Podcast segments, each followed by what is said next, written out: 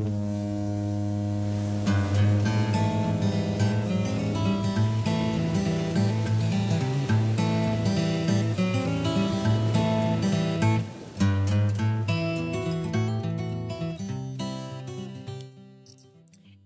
hey, hallo und herzlich willkommen wieder hier bei uns, den NetNuggets, Christina und Jasmin.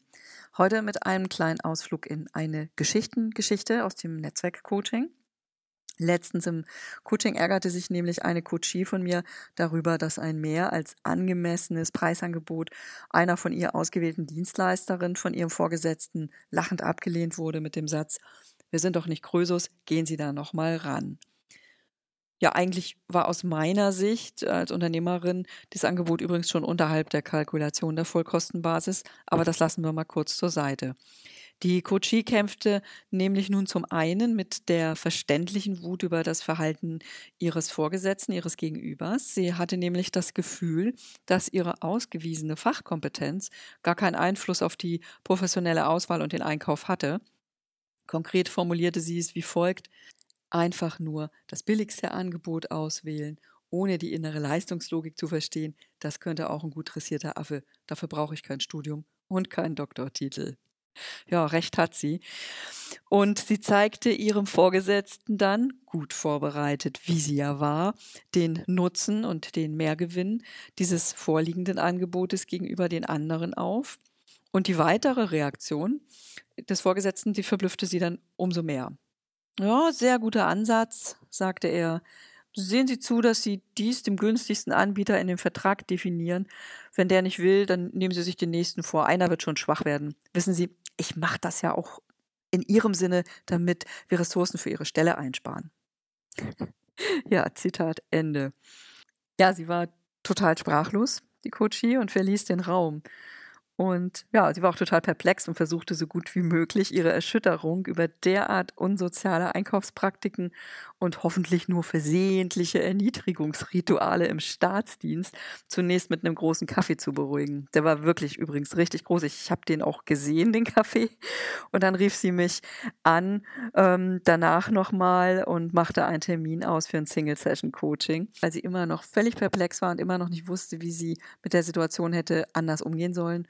Und ich fragte dann, ja, was ist denn dein Thema? Was möchtest du denn ähm, zu der Situation nochmal bearbeiten? Und ihre Antwort war, wie mache ich meinen Wert im Selbstmarketing und auch den Wert von Dienstleistungen deutlich?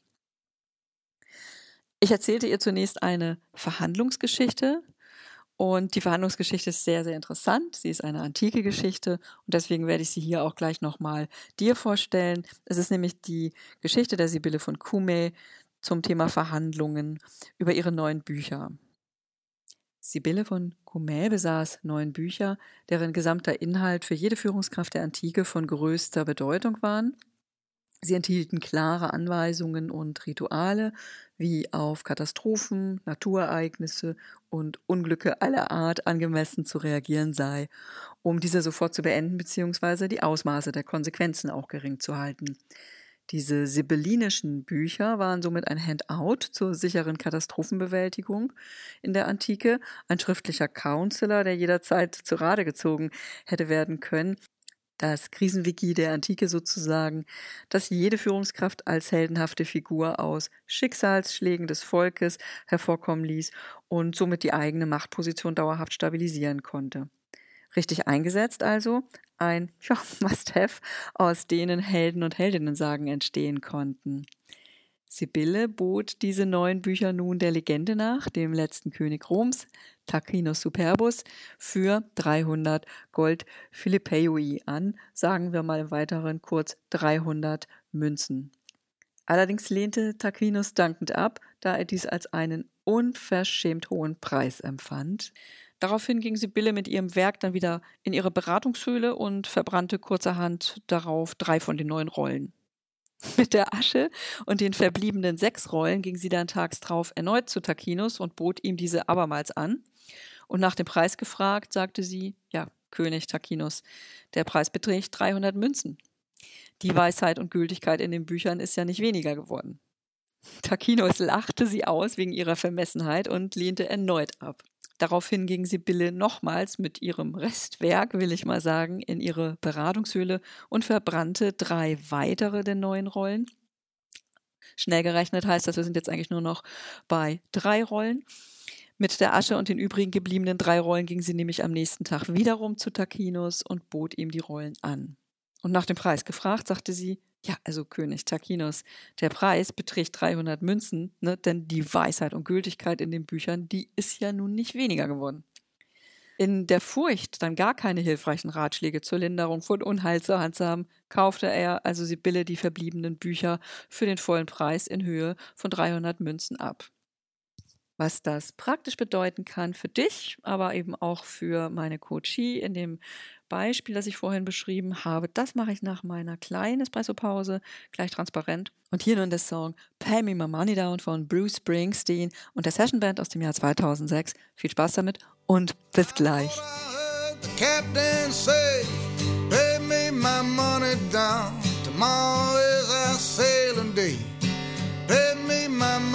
Down. Pay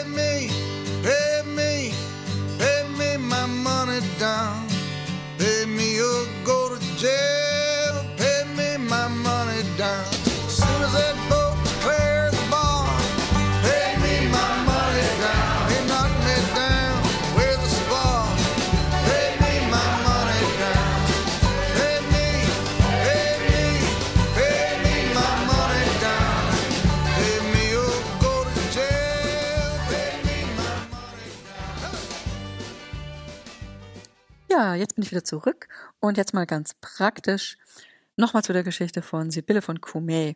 Also vielleicht war ja Sibylle einfach etwas kühl in ihrer Höhle und sie benötigte ein Feuer und hatte aufgrund geringer Einnahmen der letzten Monate keine Holzscheite mehr, so dass sie danach und nach ihre sibyllinischen Bücher verbrannte. Ja, vielleicht war sie auch aber einfach nur stinksauer, dass der König sie in ihrer Berufsehre als Prophetin und Expertin vor den Soldaten und Wächtern im Raum derart erniedrigte mit seinem Lachen. Vielleicht wusste Sibylle aber auch sehr genau, dass die künstliche Verknappung des Angebots und das damit verbundene steigende Risiko zu einer Bewusstseinsänderung führen kann und auch die Wertbildung anregt.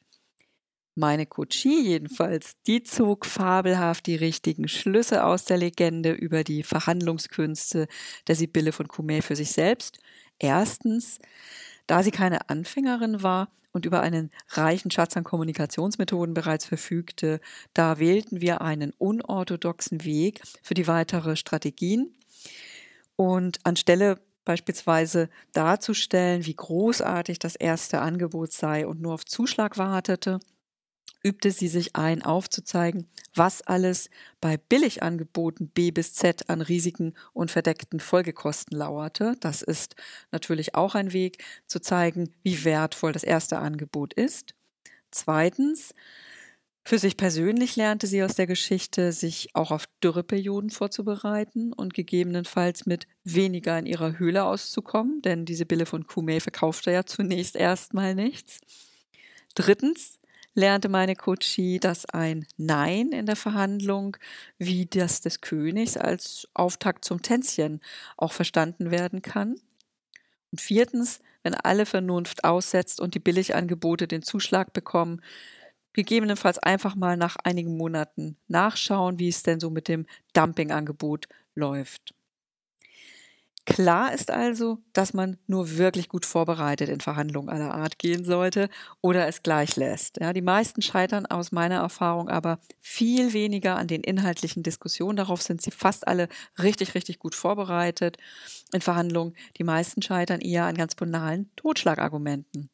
Und daher hier zum Abschluss mal so ein ganz kleines Mikro-Kontertraining für Totschlagargumente. Und das läuft so ab. Ich nenne gleich zehn typische Totschlagargumente. Dann kommt eine kurze Pause, in der du mal ganz spontan antwortest. Fällt dir gar nichts ein in dieser kurzen Pause, dann sag einfach interessant. Ja?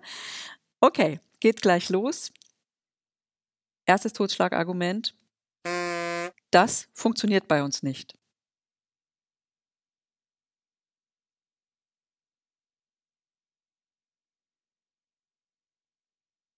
Zweites Totschlagargument. Das entspricht nicht der Politik unseres Hauses.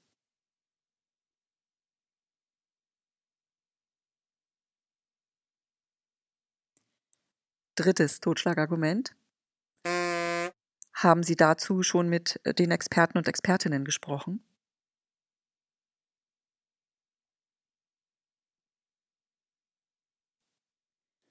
Viertes Totschlagargument. Die Zeit, das umzusetzen, ist jetzt ganz ungünstig.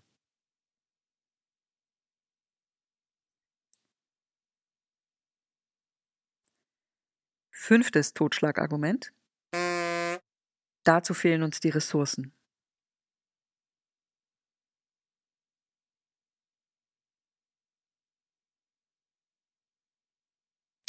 Sechstes Totschlagargument. Also in der Theorie mag das ja wirklich gut aussehen, aber praktisch kann das nicht klappen.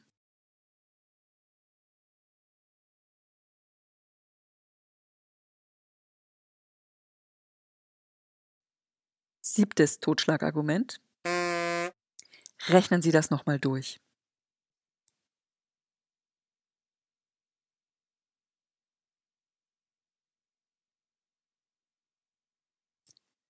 Achtes Totschlagargument. Das ist doch ein alter Hut.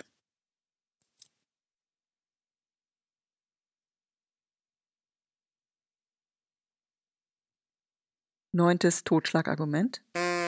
Haben Sie sonst keine Arbeit, als sich damit zu beschäftigen?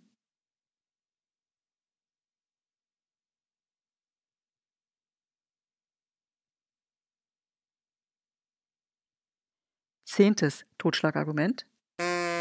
Darüber müssen wir aber noch mal reden.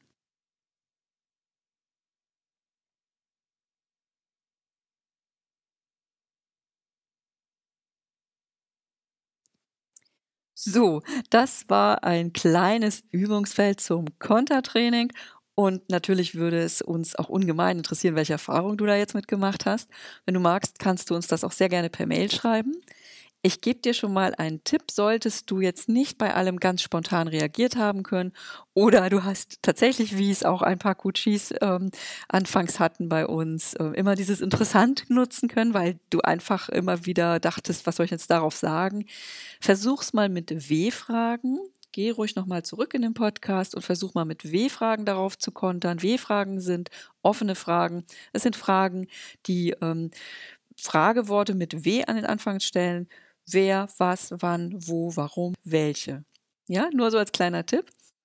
In der nächsten Folge vertiefe ich dann das Verhandlungsthema mit zwei starken Strategien, wie langfristiger Verhandlungserfolg auch bewirkt werden kann. Lass dich überraschen, welche Strategien ich dir da vorstelle und auch da werden wir gewiss ein bisschen üben. Ja, für heute sage ich dann Tschüss und auf Wiederhören und freue mich, wenn du dabei bleibst bei den Netnuggets und wenn du uns durch konstruktive Bewertungen Hinweise gibst, damit wir den Podcast für dich noch besser machen können. In diesem Sinne, Tschüss und viele Grüße gerade aus Bremen.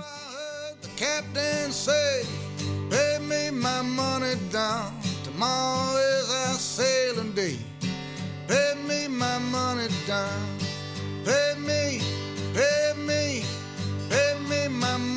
down, pay me or go to jail.